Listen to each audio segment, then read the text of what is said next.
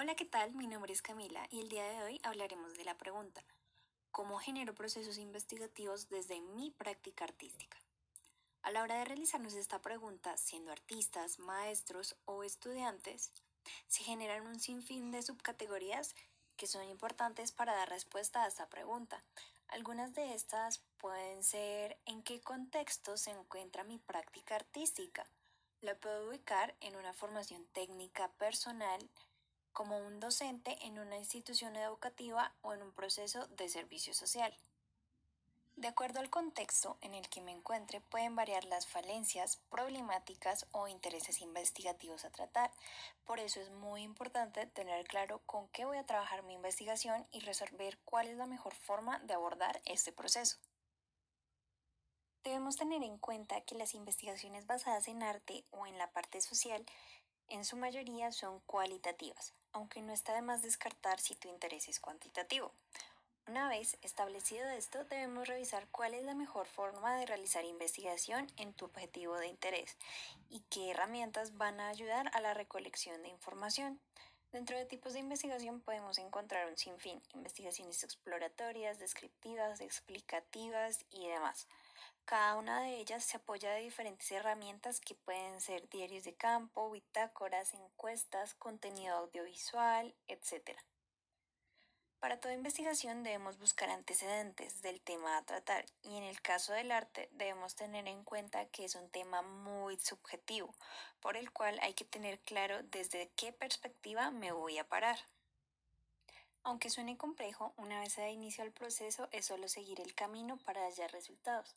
Todos tenemos la capacidad de observar y de preguntarnos sobre las cosas, así que de una pequeña duda pueden surgir grandes cosas.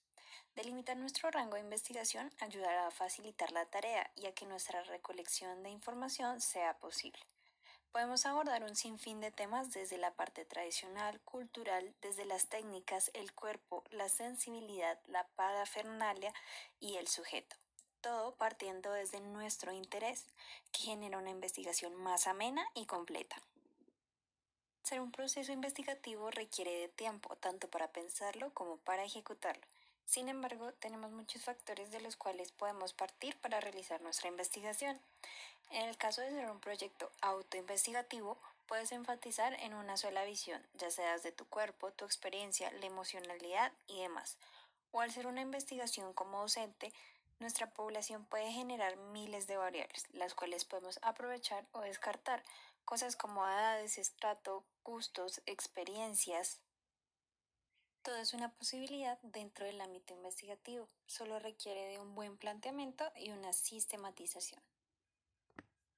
Ojo, no olvides que el arte puede ser interdisciplinar, por ende, la investigación puede encontrarse en el ámbito artístico y relacionarse con otros para el desarrollo de ideologías, posiciones políticas, transformación cultural, generar novedades, libertad, emprendimientos, etc.